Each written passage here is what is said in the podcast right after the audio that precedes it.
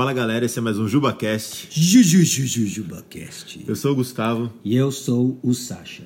e hoje a gente vai falar sobre um assunto muito comum. É, eu, com um pouco de tempo de juventude e adolescência, já ouvi isso, ouvi isso várias vezes no contexto da igreja: de que, ah, tem um grupinho fechado, ah, tem uma panelinha, ah, eu não consigo conversar com essa galera.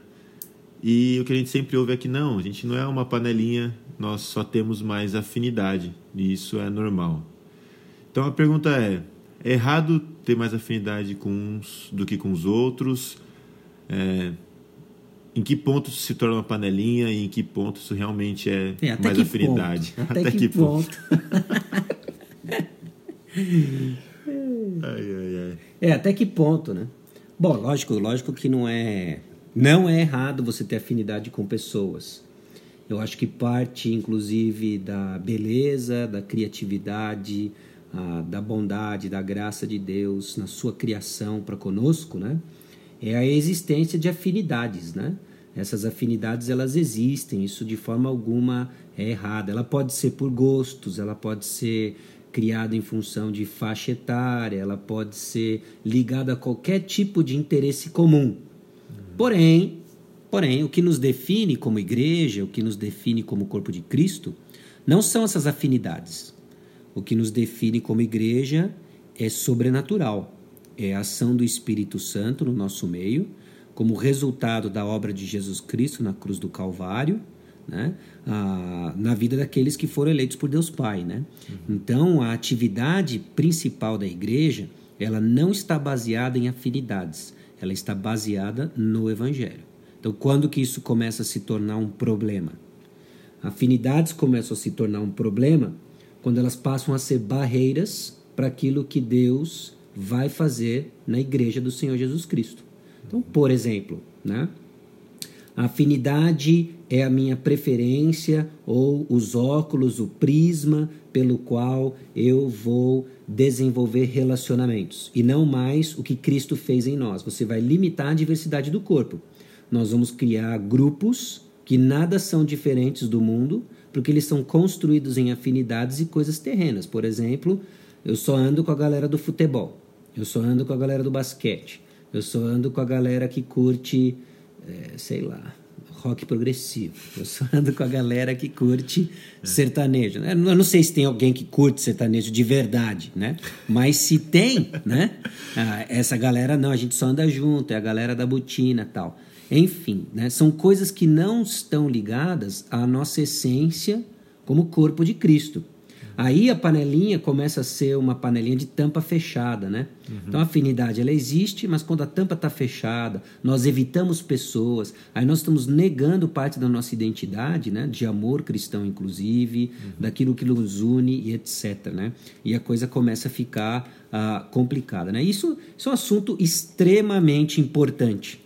Não só porque ele é presente, como o Gustavo colocou no começo, né? Comum no nosso dia a dia, mas principalmente quando nós começamos a identificar os ventos pelos quais ah, os ventos aos quais nossa cultura está soprando, né? Ah, eu acho que toda essa conversa aí de racismo, toda essa conversa aí de xenofobia, né? Ela vai suscitar uma oportunidade para o evangelho brilhar, galera, né?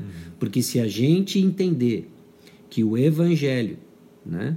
ah, de fato quebra barreiras, quebra barreiras de etnias, quebra barreiras de supostas raças, né? eu nem gosto desse termo raça, né?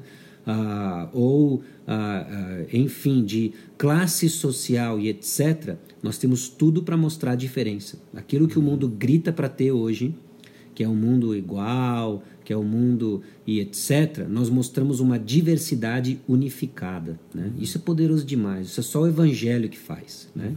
Então, afinidades, elas vão existir. Agora, se você vive ao redor de afinidades, você tem que se perguntar se você está membro da igreja ou do clube da pizza, né? Porque clube da pizza, até quem não crê em Jesus consegue fazer, né?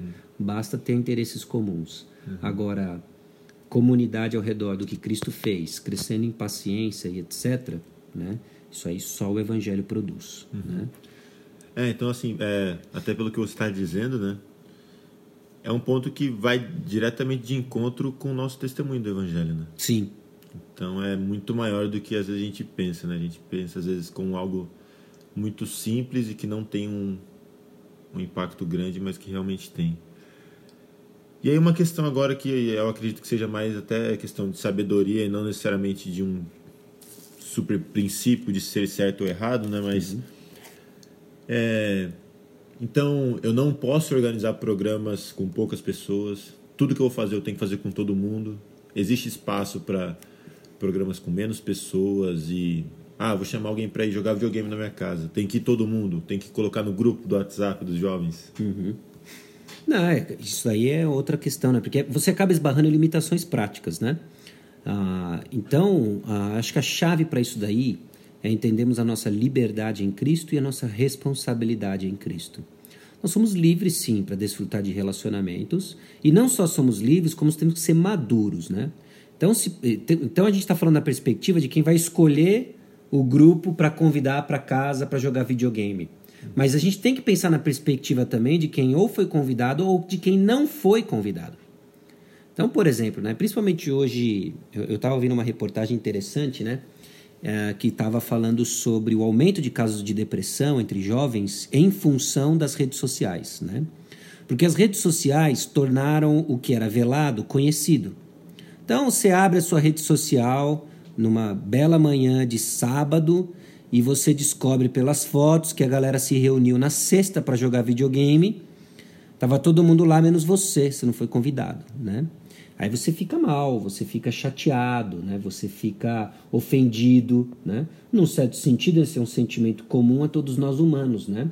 Mas o quanto disso não reflete o nosso orgulho e a nossa necessidade, exigência de querer ser incluído em tudo, né? De querer ser o centro das atenções, quando via de regra a gente não é, né? Então, a nossa liberdade em Cristo de convidar pessoas, desfrutar desse tempo, ao mesmo tempo a nossa responsabilidade em Cristo. Por isso que eu quero falar dos dois juntos, né? Liberdade e responsabilidade. Sim, você é livre para desfrutar desses momentos e a responsabilidade de edificar uma comunidade. Então, se você simplesmente só pensa em eventos baseado na sua afinidade, você precisa ouvir um pouco da responsabilidade em Cristo. De começar a pensar em quem não é incluído, de começar a pensar naqueles que são periféricos ao grupo, pensar naqueles que talvez sejam mais tímidos ou que não tenham tanta a notoriedade, não tenham talvez é, características que no nosso convívio de mundo caído não chamam atenção, não se tornam, entre aspas, populares. Né? Uhum. Então a sua responsabilidade é de olhar para esses né? e lembrar que Cristo Jesus ele veio para os excluídos, ele veio, ah, ele veio e ele tinha atenção especial para esses que eram desconsiderados. Né? Uhum. Então isso vai criando no nosso meio uma cultura saudável em que nós não só somos livres, mas também somos responsáveis, estamos com os olhos atentos. Uhum. Olhos de Cristo vão enxergar os periféricos e vão começar a incluí-los. Uhum. Né? Muito legal. Eu acho que é isso, mas alguma coisa. Não, aí vem essa, essa questão de ordem prática mesmo, né? Uhum. Ah, a gente refletir quando nós não somos incluídos, né? E ficamos aí chateados, né? E etc. De novo, eu não estou desprezando o seu sentimento, mas isso vai ser cada vez mais comum, né? Uhum. Então não confie nas redes sociais, não confie nos seus sentimentos, confie no que Cristo fez por nós, ame pessoas, né? Uhum. Inclui, né? Entenda as motivações pelas quais você faz relatórios em redes sociais, suas, das suas noites sociais, né? Ah, é. Às vezes é complicado, né? Lembre-se, né? Tem, tem gente vendo e, uhum. e, enfim, ninguém é livre de escapar de algum tipo de deslize nesse sentido, né? Uhum. Mas como que a gente pode usar tudo isso, inclusive nossos relacionamentos, em prol do evangelho? Né? Uhum. Então nós vamos edificar uma comunidade por meio das nossas ah, afinidades, dos nossos relacionamentos, e é um exercício que mostra a riqueza de Cristo Jesus, né? Uhum. Então, é. agora outra, outro lance, né? Vamos ser antes da gente encerrar, né? É, quais são as dificuldades que nós encontramos, vamos ser bem sinceros aqui, pense aí com você, né? Quais são as dificuldades que nós encontramos de além dos nossos grupos de afinidades? Porque tem, né? Ah, quando eu paro e penso no meu próprio coração, na minha experiência, né? Ah, a gente tende a ficar muito confortável com as nossas afinidades. Uhum. Então eu vejo que existe um esforço social da minha parte para ir além das afinidades, né? E as afinidades eu estou dizendo de vários tipos, né? Uhum. Desde barreiras de idade, em que você tem que criar pontes, né? Para construir com pessoas e etc. Então há um exercício. Às vezes a gente não ah, abre mão das nossas afinidades por preguiça relacional, porque vai exigir esforço, uhum. né?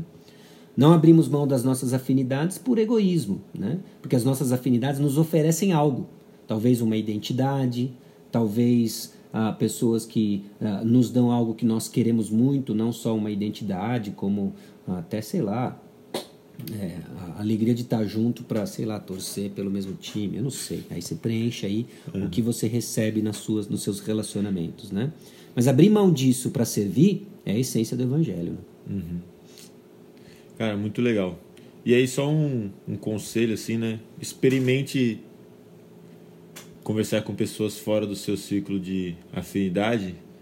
Primeiro porque é bem provável que você descubra afinidades novas com pessoas novas. E outra porque vai ser um tremendo de um exercício para o seu amadurecimento também. Deixar de olhar para você como centro de todas as coisas e buscar servir outras pessoas também, né? Então, acho que é isso. Mais alguma coisa? É isso aí, galera. Beleza. Falou, galera. Até a próxima. Ah, o, ah. Tem mais, tem, antes do até o próximo.